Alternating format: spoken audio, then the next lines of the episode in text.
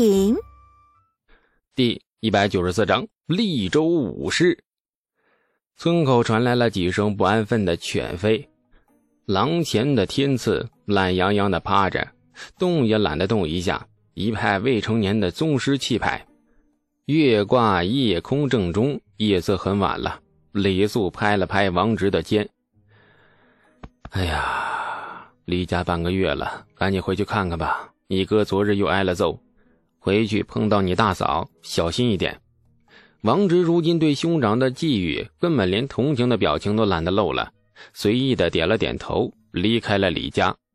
王直走后，李素睡不着了，披着厚厚的长毛氅，这静静的看着那天空中的一弯新月，神情凝重如水。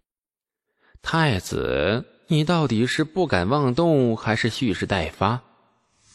初冬的寒风拂过太极宫龙首渠的广场上，广场四周旌旗飘展，披甲戴盔的禁卫在凛冽的寒风里，如同那松月般傲然屹立。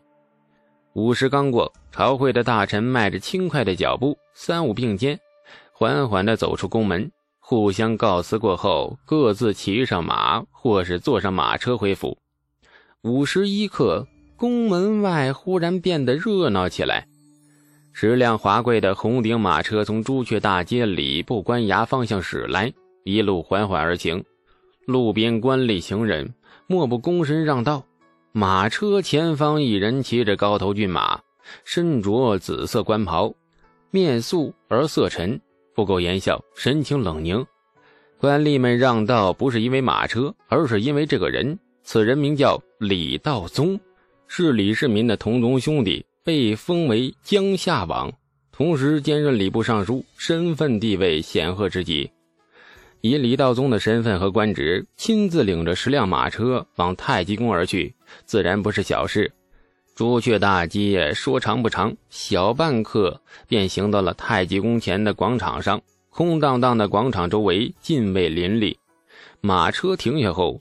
从车里次第鱼贯下来五十名宫装美女，每人皆是统一的紫色高腰宫裙，头盘三环工髻。下了马车后，莺莺燕燕聚在一起，远远看着前面的李道宗的背影，老老实实的垂首敛目，大气也不敢喘。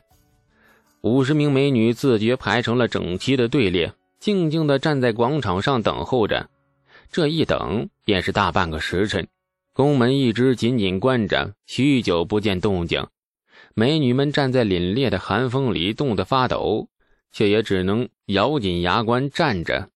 李道宗也站在广场上等候着，一言不发的凝视着宫门。五十名美女是今年礼部从各州府官宦或平民中采选的良家女子，没错。理论上，他们都是李世民碗里的，旁人别想伸筷子。大唐选良女进宫不叫选秀，选秀是大辫子朝的说法，大唐称之为采选。那说是采选啊，其实并不止采选，主要通过三种方式遴选美女：一是礼聘，二是采选，三是进献。所谓礼聘，顾名思义，自然是很客气的一种方式。主要是针对权贵官宦人家，闻其有待字侍女，皇帝遣使礼而聘之。由于身份地位颇高，所以女子入宫后的起点也高，最少都会被封为才人。那如果把宫廷比喻成酒店的话，才人大概是大堂经理的级别。采选就简单了，一般是平民家的闺女，入选后要看运气。运气普通的，进宫后别想一飞而上枝头，要从普通的宫女做起。三五年内若没有发生皇帝宠幸她的奇迹，那么等待她的便是出宫嫁人，或者是老死在宫中的命运。至于进献，一般是由各地权贵官员主动搜罗民间绝世女子，不重身份，不论贵贱，看脸，看脸，看 face。哎，重要的事情说三遍。朱红色的宫门终于打开了，一名宦官出宫门，快步的朝着李道宗走去。走到李道宗的面前，宦官恭敬行礼，然后直起身，尖着嗓子扬声的道：“嗯，有旨，各州府采选美人入两仪门，进万春殿待宣。五十名美女纷纷应是，然后被宦官领着走入了这座辉煌与荣耀并重的皇宫。李道宗的任务完成，也随着入宫。不过他去的是甘露殿。五十名美女排成五列，垂手一言不发地跟在宦官身后入承天门、嘉德门。走在左侧第二排的女子美眸一眨，小碎步迈出的幅度稍微大了一些，恰好踩住了前面第一排女子的裙角。第一排的女子重心不稳，被那裙角带的脚步一个踉跄，吓得是花容失色，顿时狠狠地摔在地上，手心被擦破了皮，渗出了血丝。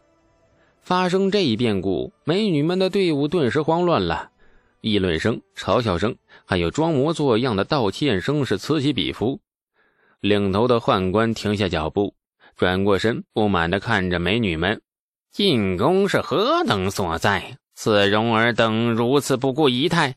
诸位贵人，既然入了宫，奴婢劝各位还是讲究一下仪态为好。宫里可不比市井坊间。”不是想笑就能笑，想闹就能闹的。这话说的有点重，美女们自知失仪，纷纷闭嘴，垂手屏气。宦官看着第一排那个摔倒的美女，眉头不由微皱。这位贵人，奴婢敢问名姓啊？摔倒的女子看着手心渗出的血，委屈的泪水在眼眶里打转。然而，在这个讲究礼仪的进宫内。又不能与旁人理论，只能擦去眼泪，忍气吞声。利州武士见过内官。话音顿了顿，武士垂着头，委屈的补充了一句：“家父应国公，明会上士下院。”应国公武士约之女，这宦官眉头又皱了起来。这位应国公的来头不小啊，他是开国功臣，有从龙之功。历任大将军府四凯参军，检校右乡宿卫、工部尚书、利州都督、吉州都督等职，深受两代帝王器重。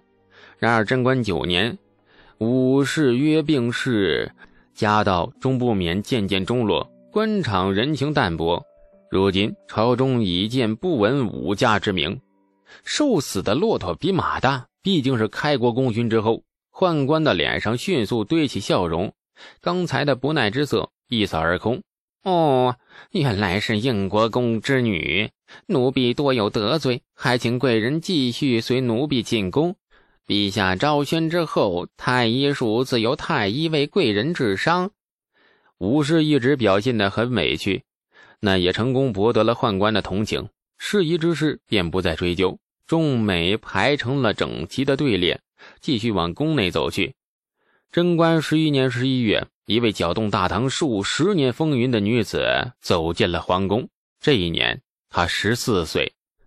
高端冷艳的皇家版引狼入室的故事开始上演了。东宫正殿，太子李承乾今日有客，客人是熟人，那名叫高履行，与李承乾自小相识。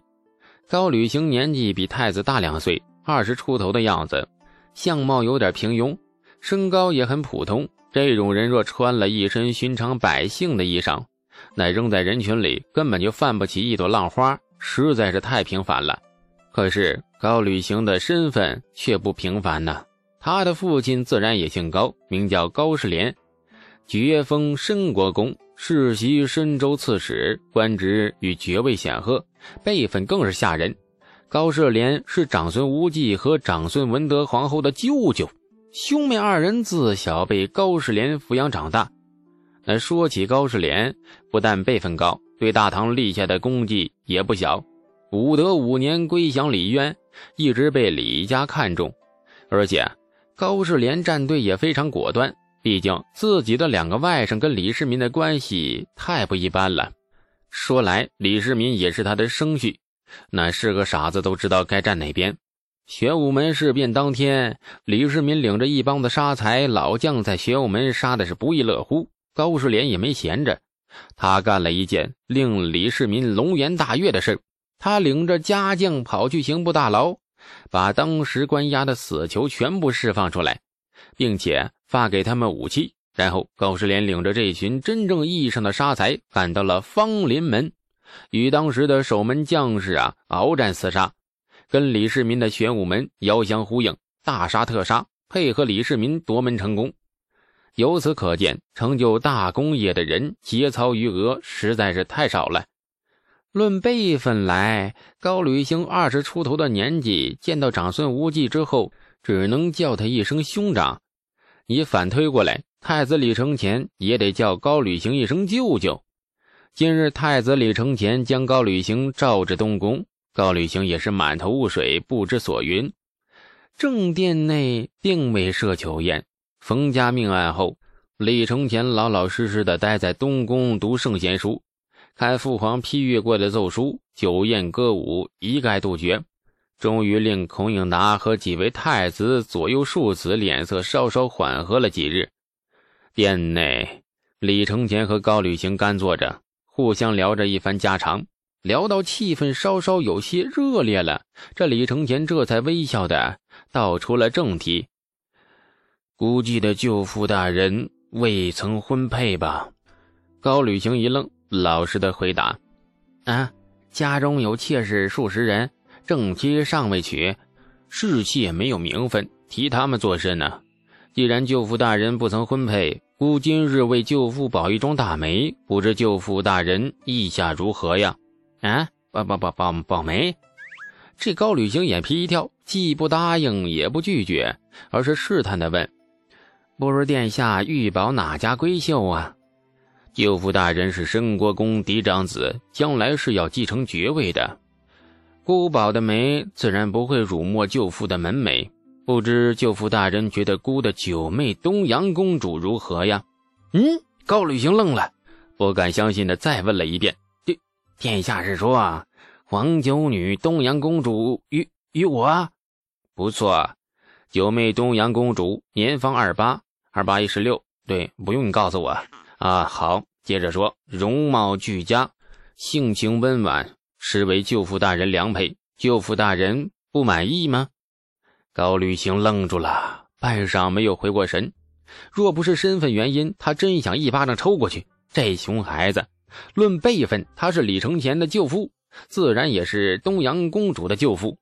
世上哪有舅舅娶外甥女儿的道理啊？啊，李承乾好歹也是皇家太子，未来的储君，那宝梅难道连辈分都不顾了吗？哼，贵圈真乱。